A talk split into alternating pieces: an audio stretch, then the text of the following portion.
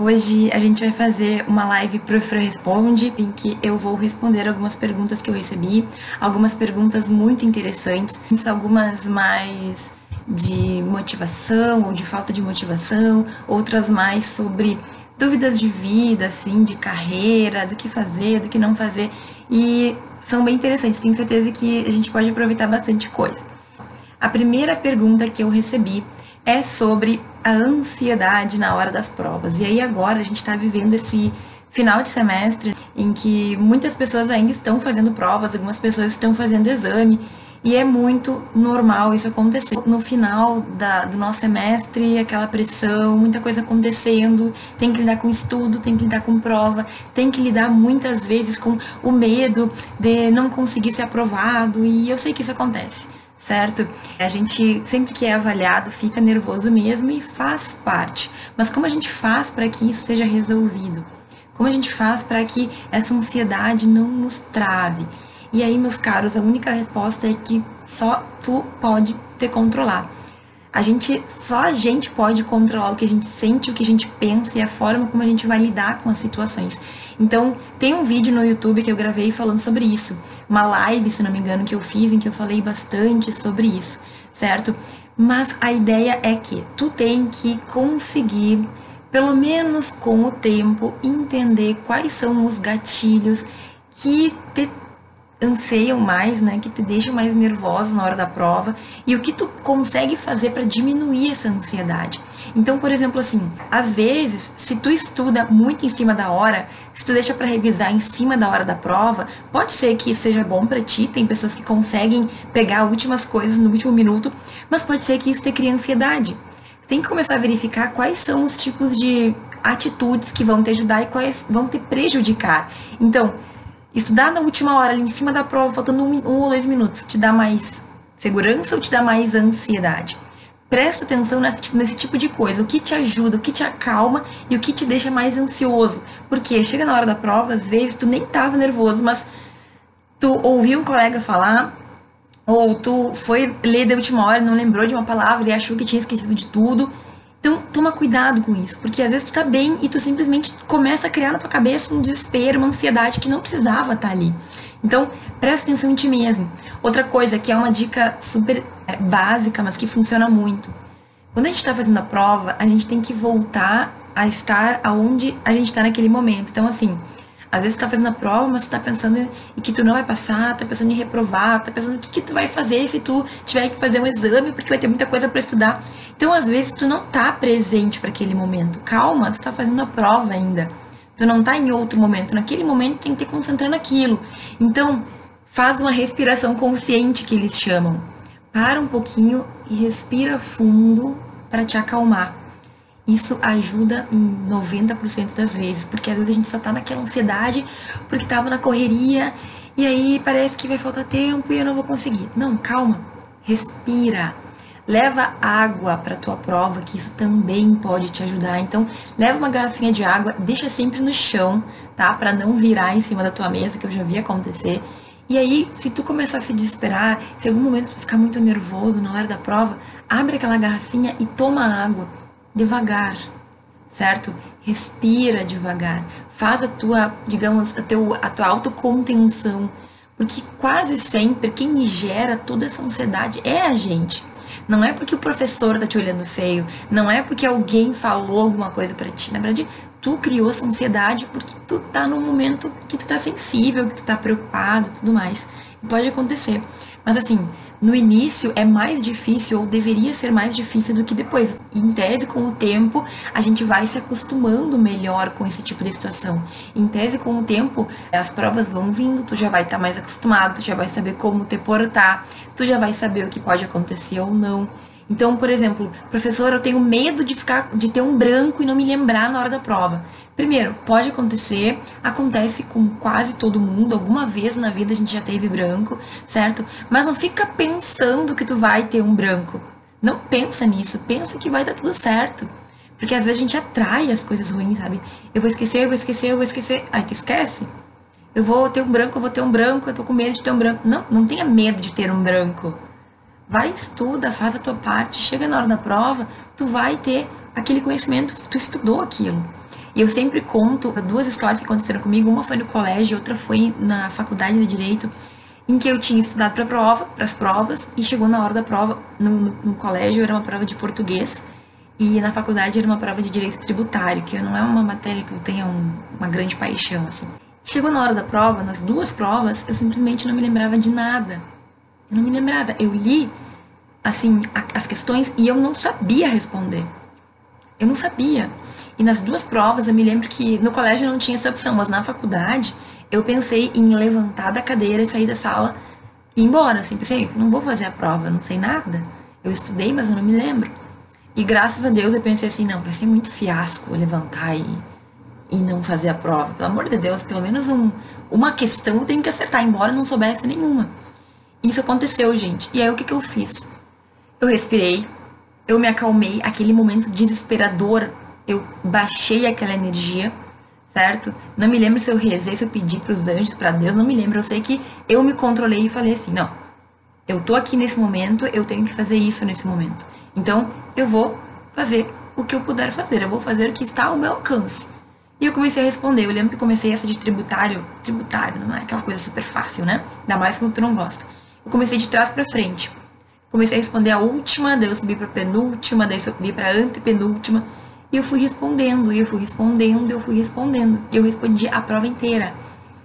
E pensando um pouquinho mais, me debruçando sobre as perguntas, eu percebi que eu sabia as respostas.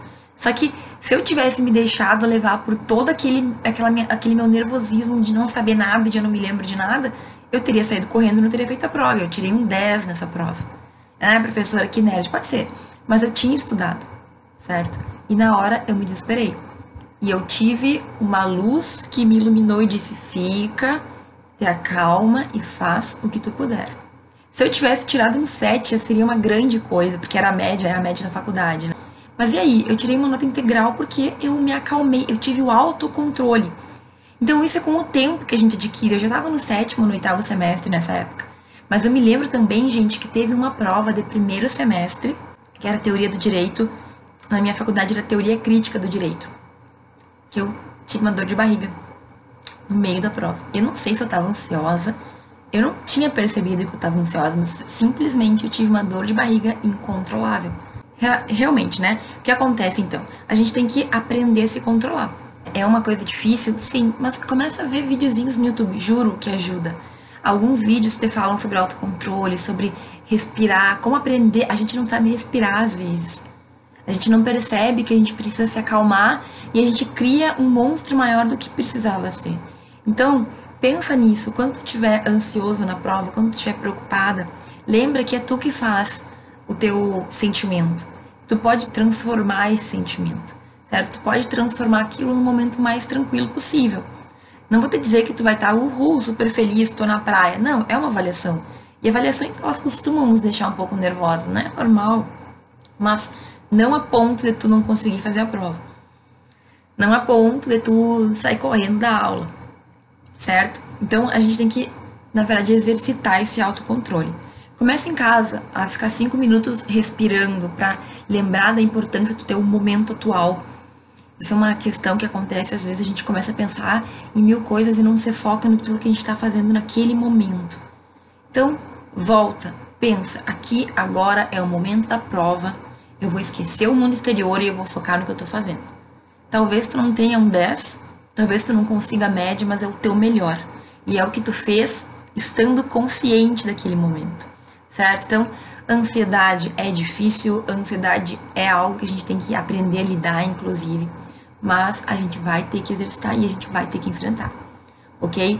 Tem pessoas que têm um nível maior de ansiedade, tem pessoas que têm um nível mais aceitável.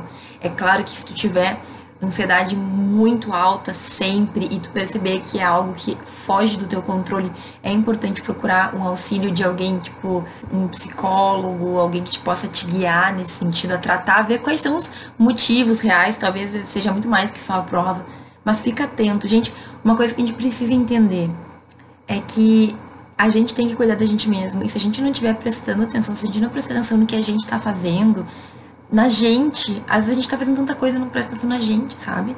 Então, te cuida. Te cuida. É tu que tem que ter cuidado, tá bom?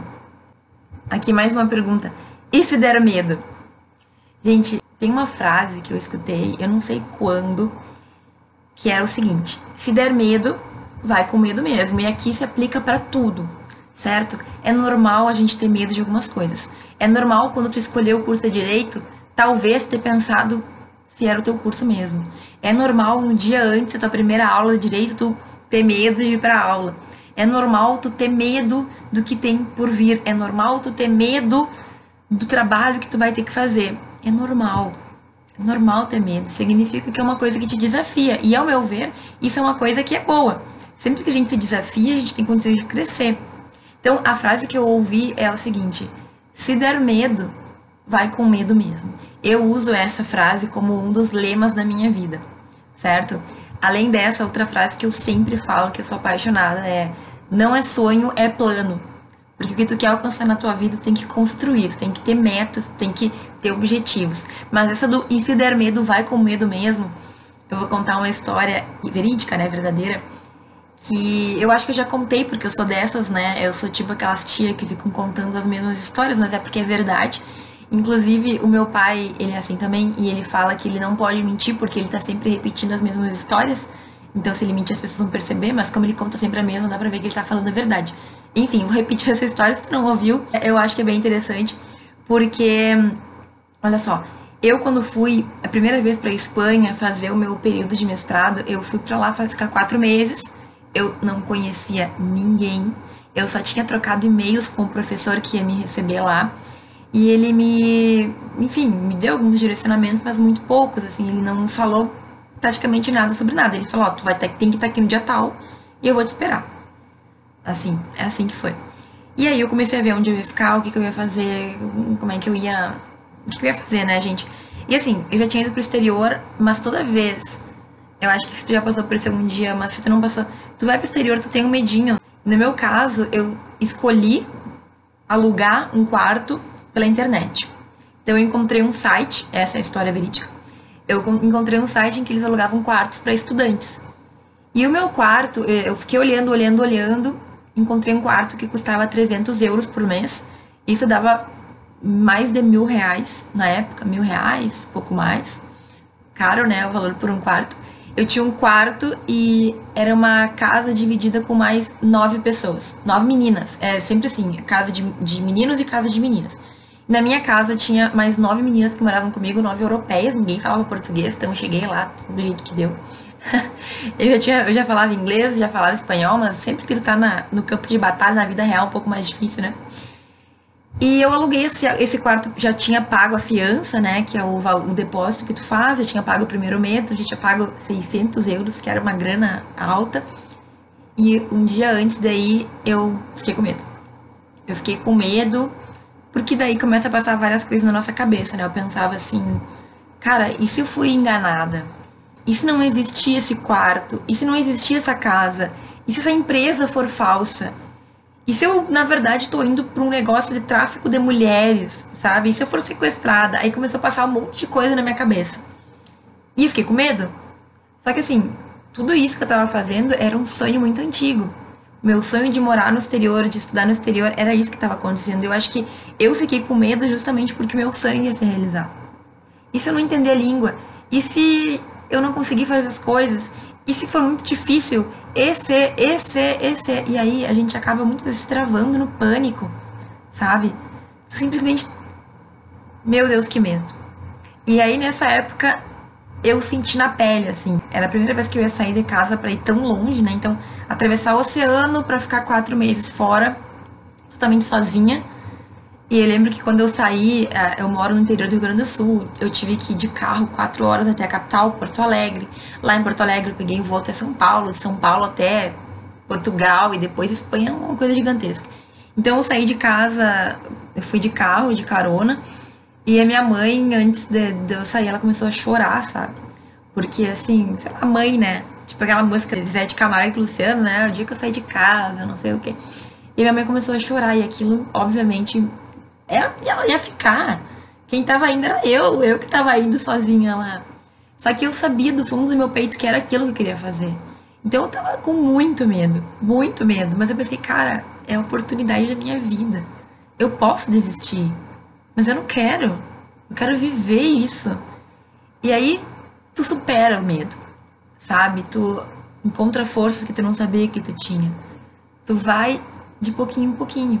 E aí o dia que eu cheguei lá, eu nem não era, eu cheguei uma semana antes do prazo do professor e aí ele descobriu que eu tinha chegado uma semana antes e falou: "Não, então vem, então vem amanhã". Aí eu cheguei tipo às oito e meia da noite na casa com as europeias já lá, né? E eu ali falando meu português, portunhol e espanhol. E eles tinham muito problema com o meu espanhol porque eu tinha um sotaque da Argentina, que é bem diferente do sotaque da Espanha. E eu cheguei em casa às oito e meia da noite e eu não tinha nada para comer, eu não conhecia ninguém, não podia pedir comida para minhas, minhas colegas de casa. E eu tava ansiosa, eu cheguei, a casa era exatamente como tava nas fotos, graças a Deus, ninguém me sequestrou, tava bem. E eu, tipo assim, comi um pão que eu tinha trazido do, do avião e fui dormir. E no outro dia eu não tinha que comer, saí cedo porque eu tinha que estar na faculdade, não tinha ideia de como chegar, não tinha ideia de onde eu tava. Para piorar, eu não sabia usar o Google Maps. Até hoje eu vou confessar que eu tenho um pouco de problema porque eu acho que aquela porcaria não vira direito na hora, sabe? eu fico olhando assim, mas eu dobro aqui na próxima. Então eu me perdi. Eu tinha que pegar a tal da Transvia que ele chamava, tran, Tranvia, Tranvia, que é tipo um, um trenzinho. Eu nem sabia o que, que era isso. Aí eu saí perguntando para as pessoas e eu cheguei e deu tudo certo. Sabe? Então, a gente tem medo das coisas. A gente fica pensando o que, que vai acontecer. Mas de forma geral, tudo dá certo, sabe? Mesmo que não dá certo, dá certo. E aqui o Rafael tá me perguntando sobre a aula de processo civil no Eurocamp. Foi uma das minhas primeiras turmas. E é óbvio que quando tu começa a dar aula, tu também fica pensando, e se acontecer alguma coisa? E um receio que eu tinha, um medo que eu sempre tive, assim, quando eu, da, quando eu, quando eu dei aula, era o medo que eu tinha era que um aluno fosse mal educado comigo. Porque eu não sei lidar com má educação. Eu não sei lidar com grosseria. Bem de verdade. Eu sou uma pessoa que tem dificuldade. Se a pessoa é grosseira comigo, eu, não, eu fico paralisada. E eu pensava, se um aluno for grosseiro comigo, eu não vou saber o que fazer. Só que daí eu pensava, eu, eu comecei a pensar assim, eu, eu vou ficar com medo disso? O que adianta ficar com medo disso? E para ser bem sincera, eu nunca tive um problema de desrespeito ou de falta de educação. Talvez porque dentro da possibilidade eu sempre fui educada. E a questão é que normalmente as pessoas, elas não elas não te tratam de uma forma diferente do que tu trata elas, sabe? É por mais que a pessoa tenha raiva de ti, por mais que possa acontecer alguma situação, elas não costumam tratar diferente, a não ser que seja uma pessoa muito desequilibrada. Então, eu tinha esse medo e graças a Deus eu nunca vivi uma situação assim. Mas só que a gente tem medo e o medo faz parte, a vida vai ter vários momentos que tu vai ter medo das coisas e faz parte, sabe? Você tem que aprender a lidar com isso. E tem medo, tudo bem, todo mundo tem, mas vai lá e faz. E eu ter ido para Espanha foi uma coisa que mudou a minha vida. Mudou minha perspectiva devido a realizei um sonho. Tipo assim, tem gente que tem sonho de ser milionário, tem gente que tem sonho de ter uma Ferrari, tem gente que tem sonho de, sei lá o que que tu sonha. O meu sonho era morar no exterior e estudar no exterior. E tudo aconteceu na minha vida para que isso desse certo. Então eu tava realizando um sonho. E com 20, eu tava com 25 anos, 24, não me lembro, uma idade por aí, eu realizei tipo um grande sonho da minha vida. E aí a tua vida muda, sabe? Talvez o teu sonho seja mais difícil de se realizar, não seja só pegar um avião e ir para outro lugar. Talvez tu dependa, espere e necessite de mais tempo para realizar o teu sonho. Mas assim, tu vai ter medo. Tu vai ter medo de ter, de ter dificuldade, tu vai ter medo de não conseguir, faz parte. Então, mas vai faz. Que normalmente os resultados vão ser bons, né? E mesmo quando dá errado, deu errado, e tu pode pegar algo de bom para ti. Hoje no Instagram eu postei ali se tu vê o copo meio cheio, meio vazio. Me responde aqui no chat agora. Escreve aí que tu que tá me vendo. Se tu vê o copo meio cheio, meio vazio porque a perspectiva que nós temos é o que faz com que uma situação seja boa ou ruim. E a pior das situações, ela pode ter uma perspectiva boa também. Eu demorei muito para aprender isso, gente, muito, mas assim, muito. Eu sempre fui uma pessoa que eu sofri demais por antecipação. É como se eu tivesse que me, me, me maltratar, assim, sabe? E aí são questões minhas, psicológicas. E eu aprendi a lidar também. Por que, que as coisas têm que ser sofridas? Não tem. Não tem que ser sofrido. Tem que ser trabalho, tem que ser esforço, tem que ser energia. Mas não pode ser doído, sabe? Então, resumindo aqui, né? Se tu fica com medo, saiba que é normal, mas vai lá e faz. E depois que tu faz, tu vê que não era tão difícil. A gente tende a achar que as coisas são mais difíceis. Só que o mundo, ele é formado por seres humanos. E se a outra pessoa conseguir fazer, tu também pode. Sabe? Isso é uma coisa que com o tempo, com a maturidade, com a vida, a gente aprende. Se tem tanta gente que faz, por que, que tu não vai conseguir uma vez? Um amigo meu me falou assim, que ele é um exemplo bobo, né? Mas ele estava fazendo prova de direção, né? De para poder dirigir. E ele tinha muito medo, muito medo. Aí um dia ele olhou pro lado assim e viu uma senhorinha que devia ter uns 90 anos dirigindo. E aí ele falou assim: "Não, para aí. Se essa vovó de 90 anos tá aí dirigindo, é impossível que eu não consiga também". E ele foi lá e fez, entendeu? Não é pra dizer que a vovozinha não poderia dirigir, mas é só pra ver que se tem gente que consegue, tu também pode conseguir. Então, supera. Deixa de lado teu medo, vai lá e faz o teu melhor. E assim, depois que tu consegue, tu tem um orgulho, sabe? É uma felicidade de tipo, fiz, realizei aquilo que eu queria realizar. Deu certo. E aí tu, sei lá, tu, tu fica mais leve, né? A vida fica mais, mais feliz. Como você descobriu que seria professora? Eu não foi que eu descobri, né? A vida colocou no meu caminho isso. E é muito louco, né? Tu parar pra pensar hoje, vendo atrás, assim, o que eu vivi. Eu sempre fui uma aluna que tinha muito medo de não conseguir. E eu vou ser bem sincera, assim, desde o meu colégio, eu pensava assim, gente, e se, tipo, eu não conseguir emprego, e se eu morrer de fome, sabe? Dos pensamentos que eu tinha. E eu comecei a me controlar. Eu falei, não, alguma coisa eu sei fazer, sabe? Eu sei fazer cálculo matemático, eu posso implorar um emprego no caixa de uma loja, por exemplo. Eu acho que eu posso fazer isso. E com o tempo eu comecei a perceber que, tipo, eu tinha várias qualidades que eu poderia aproveitar. Mas como eu falo, eu sempre tive esse sonho de morar no exterior. E eu sou uma pessoa que, pelo menos grande parte do tempo, eu gosto de ver resultado nas coisas que eu faço. Então, quando eu saí da faculdade, eu já estava naquela época de fazer pesquisa, já estava inserida nesse mundo, já gostava, sabia fazer artigo. Artigo é uma coisa que tu aprende arduamente se ninguém te guia. Eu tive um bom professor, mas ainda assim é um trabalho árduo para tu aprender e pegar o jeito. E aí eu comecei a fazer provas de mestrado na faculdade ainda, eu fiz três lugares e aprovei no último, que era da minha faculdade mesmo. Assim, eu fiz uh, em, faculdade, em duas federais, uma a do Rio Grande do Sul, a de Santa Catarina, que eu não conhecia absolutamente ninguém, e eu fiquei na suplência nas duas por tipo assim 0,25 da nota, então por muito pouco eu não passei. Não era para eu ter passado, porque era para eu ter feito aqui, porque era para eu ficar aqui, para Espanha, então deu tudo certo. E eu fui descobrindo. Mesmo no mestrado, eu não sabia se eu queria dar aula ou não, mas é claro, quando tu tá no mestrado isso fica mais comum, porque tu tá muito no mundo acadêmico. E aí eu sempre fui seguindo, nunca parei de estudar e eu nunca parei de buscar novas situações. Então, enquanto eu tava no mestrado, eu estudava, eu estava para concurso, porque eu queria manter um estudo de, de, direito puro, porque na faculdade a gente estuda direito, mas no mestrado e doutorado tem outros estudos um pouco diferentes, né? tipo, não é lei, não é artigo, sabe? Um pouco diferente os estudos que a gente tem na pós-graduação. E aí depois, logo na, no mestrado, eu passei por um programa de formação de professores. Ah, eu não sabia se eu queria ser professora, mas eu sempre penso, mas se eu quiser? E se eu quiser ser? Eu quero estar preparada. Então, eu fiz um curso, é uma, um curso de um ano e meio, assim, da, da própria instituição, na, da minha própria instituição da faculdade, que é a UFSM, fui fazendo. Enquanto estava fazendo esse curso, eu, me, eu terminei meu mestrado, é, daí eu né, fui para Espanha no meio disso, terminei meu mestrado em março ali, recebi meu diploma em abril, mais ou menos. E aí eu comecei, eu fiz, eu fiz um concurso para juíza leiga, passei, acabei não assumindo por vários motivos, continuei buscando, fui. E, e aí eu simplesmente um dia estava numa cidade vizinha, que é aqui que o, que o Rafael estava falando. Eu estava numa cidade vizinha que eu fui fazer uma seleção para juiz leigo e tinha uma universidade lá, uma universidade particular.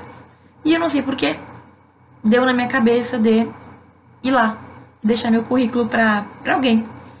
Eu cheguei lá de tarde, não tinha ninguém, eu nunca tinha visto aquele lugar, não sabia quem, com quem falar. Encontrei a coordenadora que foi muito direta, objetiva, sincera comigo, me falou tudo que eu precisava saber e falou: oh, a gente não tem vaga agora, mas deixa teu currículo, porque, né, se tiver, eu tenho interesse e tudo mais. Eu fui lá, tipo, muito de coração de sangue doce, como a gente fala, né? E aí ela. Eu já me passou para conversar com uma outra pessoa, não me lembro se era vice-reitor, alguma coisa assim da faculdade. E eu saí de lá, assim, tudo bem. E aí, não tava esperando, uma semana depois me ligaram, olha, tem vaga para professora, assim, assim, assado. E eu topei na hora, porque eu gosto, né, de topar coisas diferentes.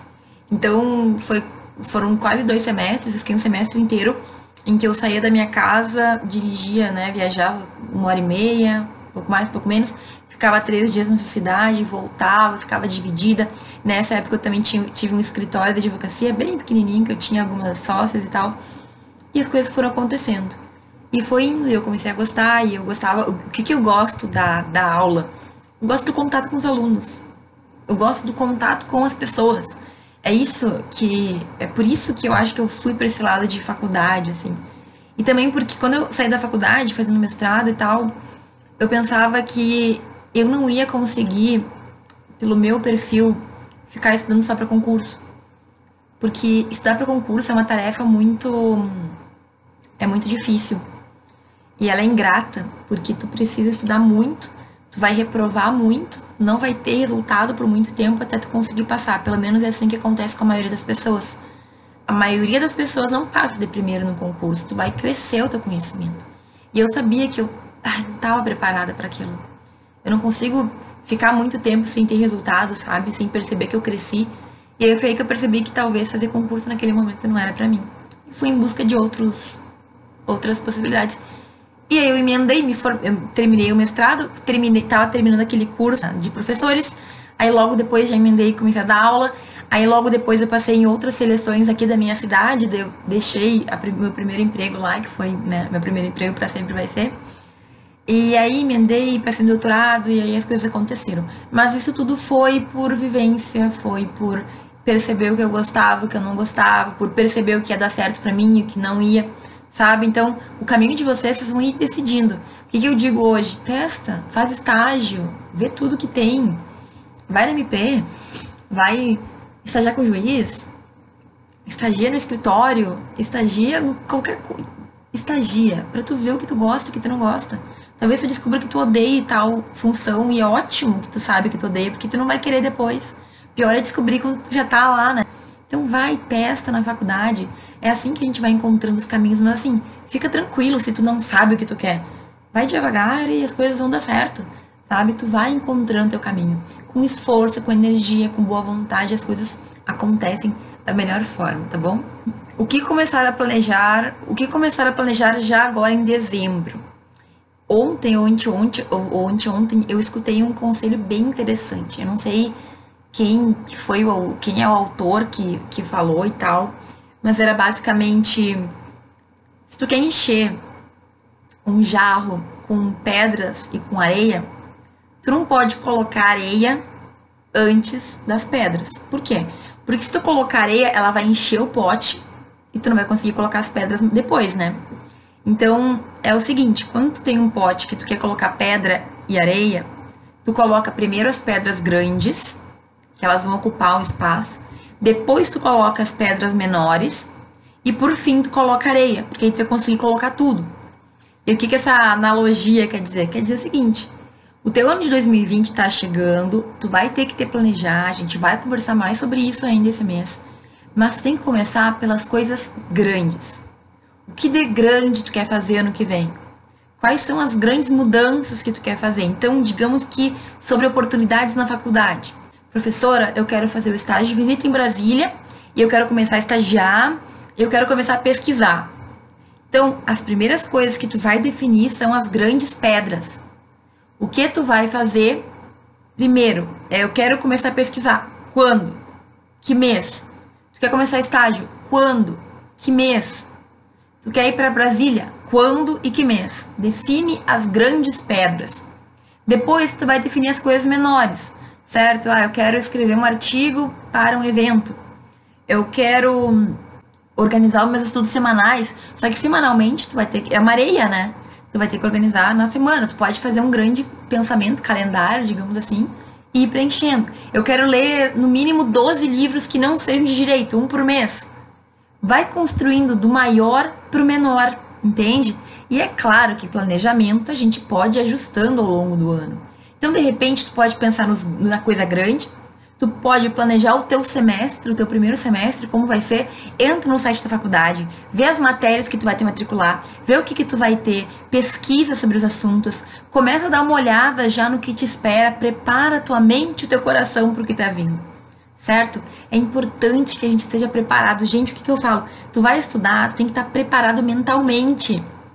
Não adianta assim, ah, vou estudar a hora que der. Se, se tu faz assim, na hora que tu vai estudar, a tua mente não tá. Parece que teu cérebro não foi, sabe, preparado. Então, te organiza, planeja. Porque quando a gente se organiza, quando a gente é planejado, as coisas fluem melhor. Flui, simplesmente flui. E tu sabe que tu vai dar conta desse jeito. Então, o que começar a planejar já de agora? O que tu quer no que vem? Quais são os grandes objetivos?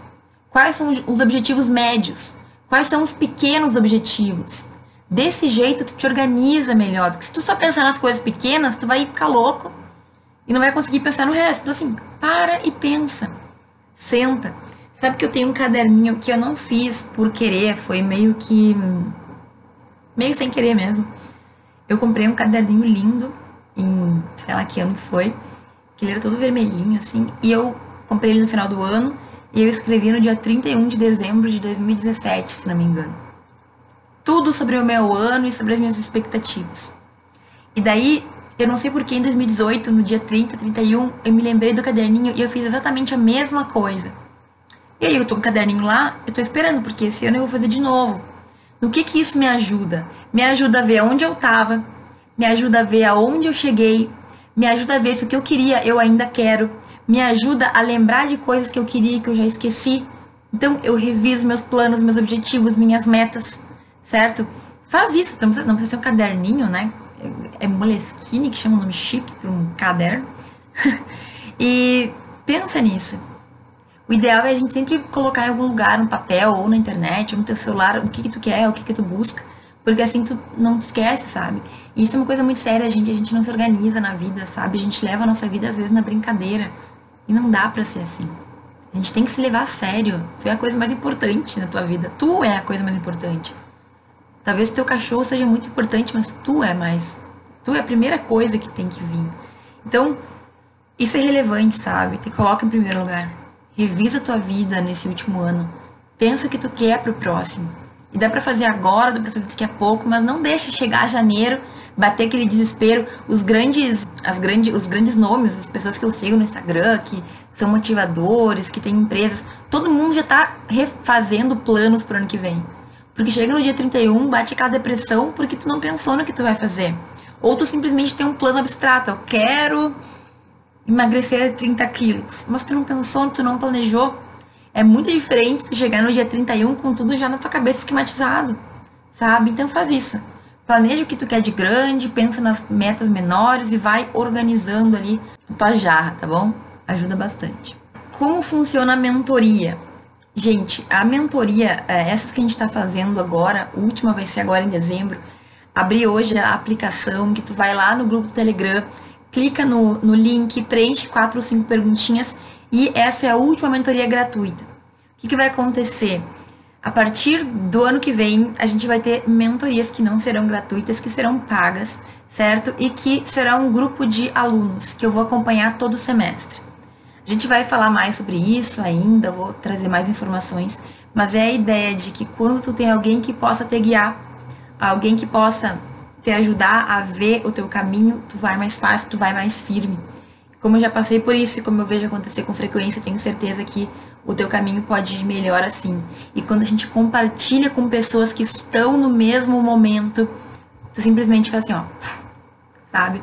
Mas a de, a de agora, de dezembro, tem que entrar no grupo do Telegram, entra no link, responde e eu te aviso se tu for selecionado. No YouTube tem várias mentorias que eu já fiz, certo? Então tu pode ir lá e ver como que foi essas individuais. Essas são realmente uma hora, uma hora e pouco, a gente fica falando de tudo que tu precisa saber sobre a faculdade, pode te ajudar muito. Todas as pessoas que fizeram me mandaram mensagens, tipo, bem legais, assim, de agradecimento, dizendo que eu ajudei bastante, eu fico muito contente com isso. Mas essa é a última chance de quem quer fazer a mentoria gratuita individual esse ano, certo? Depois não vai ter mais. Então, vai lá no Telegram, qualquer coisa, depois me manda uma mensagem que eu te ajudo a encontrar o Telegram e tudo mais, tá bom? O único conselho para um estudante de direito. Difícil, né? Estão querendo me, me dificultar a vida. O único conselho, sou professora de direito, eu gosto de falar, né? Mas tudo bem. No momento, qual seria o conselho que hoje eu daria, nesse momento atual? E aí é de uma coisa que eu tenho visto muito nos últimos dias. Gente, estudante de direito tem que saber português. Ponto. Eu poderia dar inúmeros conselhos de inúmeras coisas, só que tá muito visível que muitos alunos não sabem escrever, não sabem ler direito e não sabem interpretar. Então, assim, não adianta saber direito penal e direito civil e não conseguir te expressar bem. Não adianta tu saber todo o código decorado e na hora de conversar com um cliente no WhatsApp ou em qualquer lugar, escrever como se tu estivesse na pré-escola. E aí, meus caros, eu sempre falo, né, que na fala, tudo bem a gente cometer alguns errinhos, a gente não fala perfeitamente. Vejam, eu não falo com perfeição, eu tenho meu sotaque, eu tenho o jeito que eu aprendi a falar. Eu, por ser gaúcha, tenho a dificuldade de não falar o você, eu tenho muita dificuldade de falar você, sabe? Porque aqui, pelo menos na minha região, ninguém fala você comigo. É difícil para mim falar você.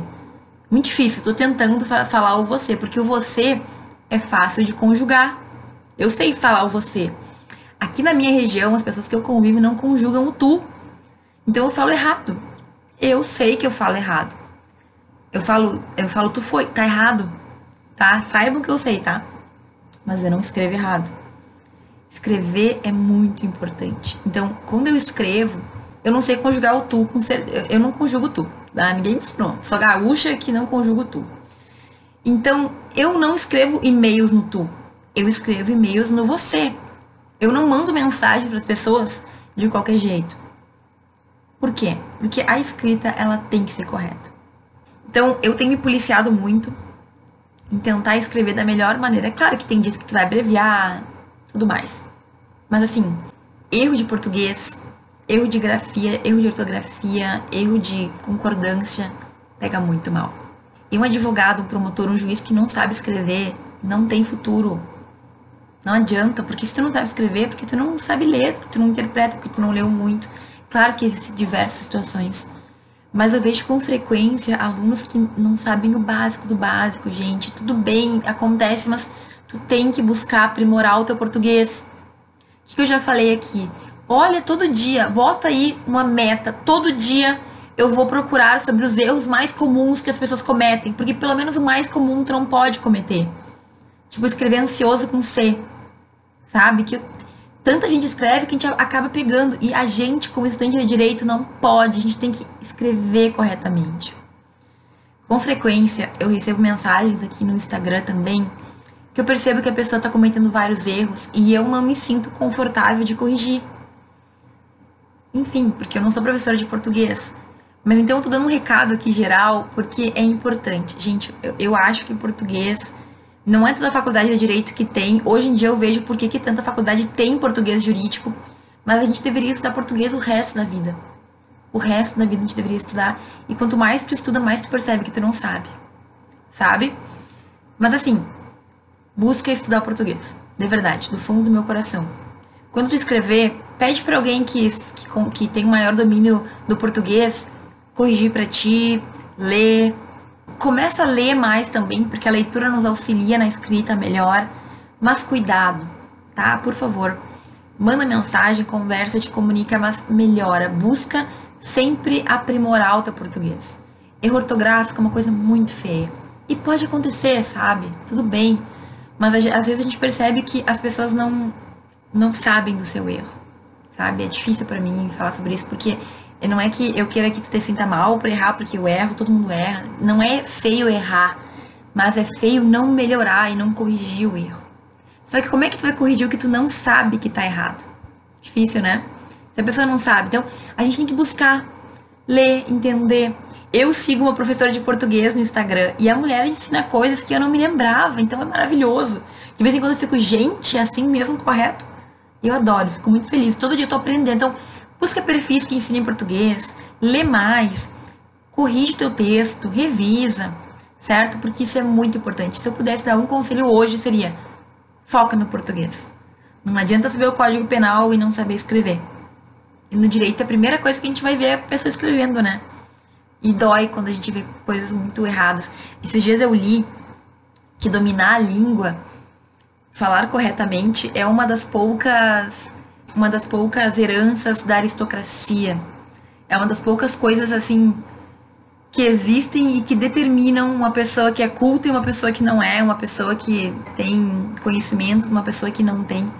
Eu achei o máximo, porque assim, uma pessoa que domina o português, que fala bem, que fala corretamente, que escreve bem, é admirável. Admiro. Se um dia eu cometer um erro aqui, sabe que eu sou humana, pode acontecer. Ontem eu percebi que tinha um errinho de um acento a mais numa palavra, num verbo que eu coloquei. Não foi eu que coloquei, mas eu também não percebi na hora, só percebi hoje. Então, erros acontecem, é natural, a gente é, nós somos seres humanos, mas busca corrigi-los, certo? Busca te aprimorar para que isso seja cada dia menos frequente e para que o português seja apenas uma parte da tua vida. Quanto melhor a gente falar, melhor. Quanto melhor a gente escrever, mais importante é ainda, né? Mas enfim, busca melhorar, isso é muito importante. É um conselho que eu queria que assim o mundo do jurídico conhecesse. Nós, como estudantes de direito, temos que falar corretamente, mas mais do que isso, a gente tem que escrever corretamente. A gente tem que saber expressar, a gente tem que saber convencer, a gente tem que saber se, se colocar no mundo, certo? Esse conselho para mim é fundamental. Tá bom, gente? Muito obrigada por todo mundo que esteve aqui, que se manifestou, que acompanhou. Espero que eu tenha respondido bem as perguntas que vocês me fizeram. Um grande beijo para todo mundo.